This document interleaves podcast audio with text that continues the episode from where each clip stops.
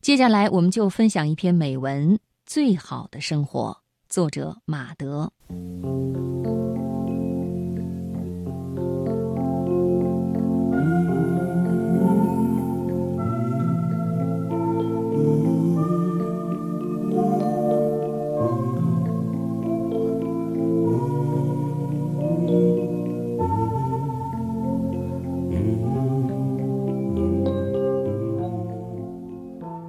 最好三餐就简，这样偶尔饕餮一顿，吃起来才格外香甜。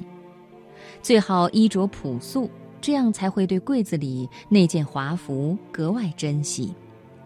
人若没有哪样饭是想吃的，没有哪件衣服是十分珍爱的，基本上也就完了。把日子过到腻歪的最大坏处是，对身边的人也会厌烦。最好是能早起，看看夏天早晨三四点钟路上的行人，看看冬日五六点钟挂在西天的朗月。可以到公园散步，可以爬爬近处的矮山，也可以临清流而呆坐。选择空气好的地方，富养让人心境开阔，容易看得开世事人心。什么是幸福？心情好就是幸福。最好手头有一部喜欢的书，身边有一把微进去微胖身材的藤椅，然后有一杯龙井在手，读几页也好，读几行也罢，甚至大段时间眺望远山也都是好的。心闲就是大自在。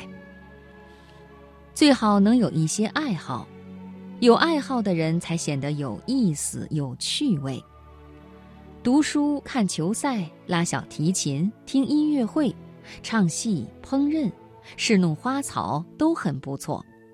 一个没有爱好的人，无聊的时候会愈发显得无聊；忙的时候，爱好是生命的一种补充；退休了，爱好就是生命的全部。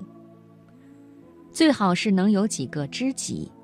但再好的知己也要善待，不要你心里想什么就要对方为你做到什么，毕竟他们是别人，不是你，不可能时时处处都与你相合。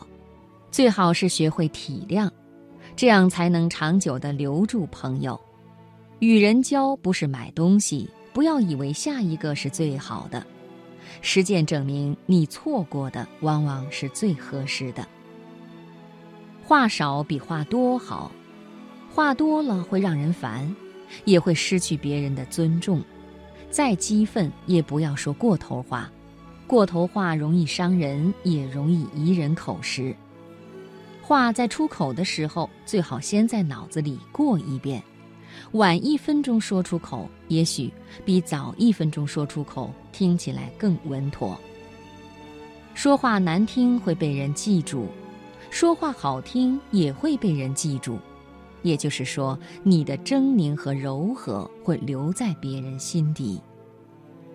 最好是在相宜的季节遇上相宜的人，最好是猝不及防，对方的降临带着几分天意。最好见面有林黛玉、贾宝玉的隔世相认感，然后举杯狂欢，喝到相拥而醉。人生有此一遇，也算不白来一遭。最好身边有懂得欣赏和感恩的人，他们未必坐在路边为你鼓掌，但肯定不会等着看你的笑话。善良分为好多个级别，不恶就是小善。一个完整的世界，恶是必然的组成部分，所以苛求消尽恶是没有意义的。等到自我生命变得强大后，没有了畏惧，事实上，在你的心底就没有了恶。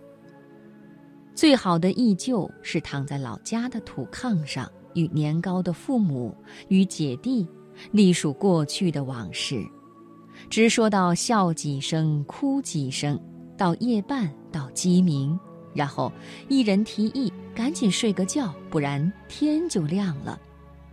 然后呼噜声四起，你觉得连呼噜声也这么亲？不会阿谀奉承，最好不要入名利场；控制不了欲望，最好不要拥有太多的金钱。人有时候痛苦，不是得到了太多，而是拥有了自己降服不了的。没入名利场之前，你自由快乐，过着清淡的日子，家庭和睦而融洽。对于人生来说，这已经够了。问题是，够的时候能知道停止的人，天底下没有几个。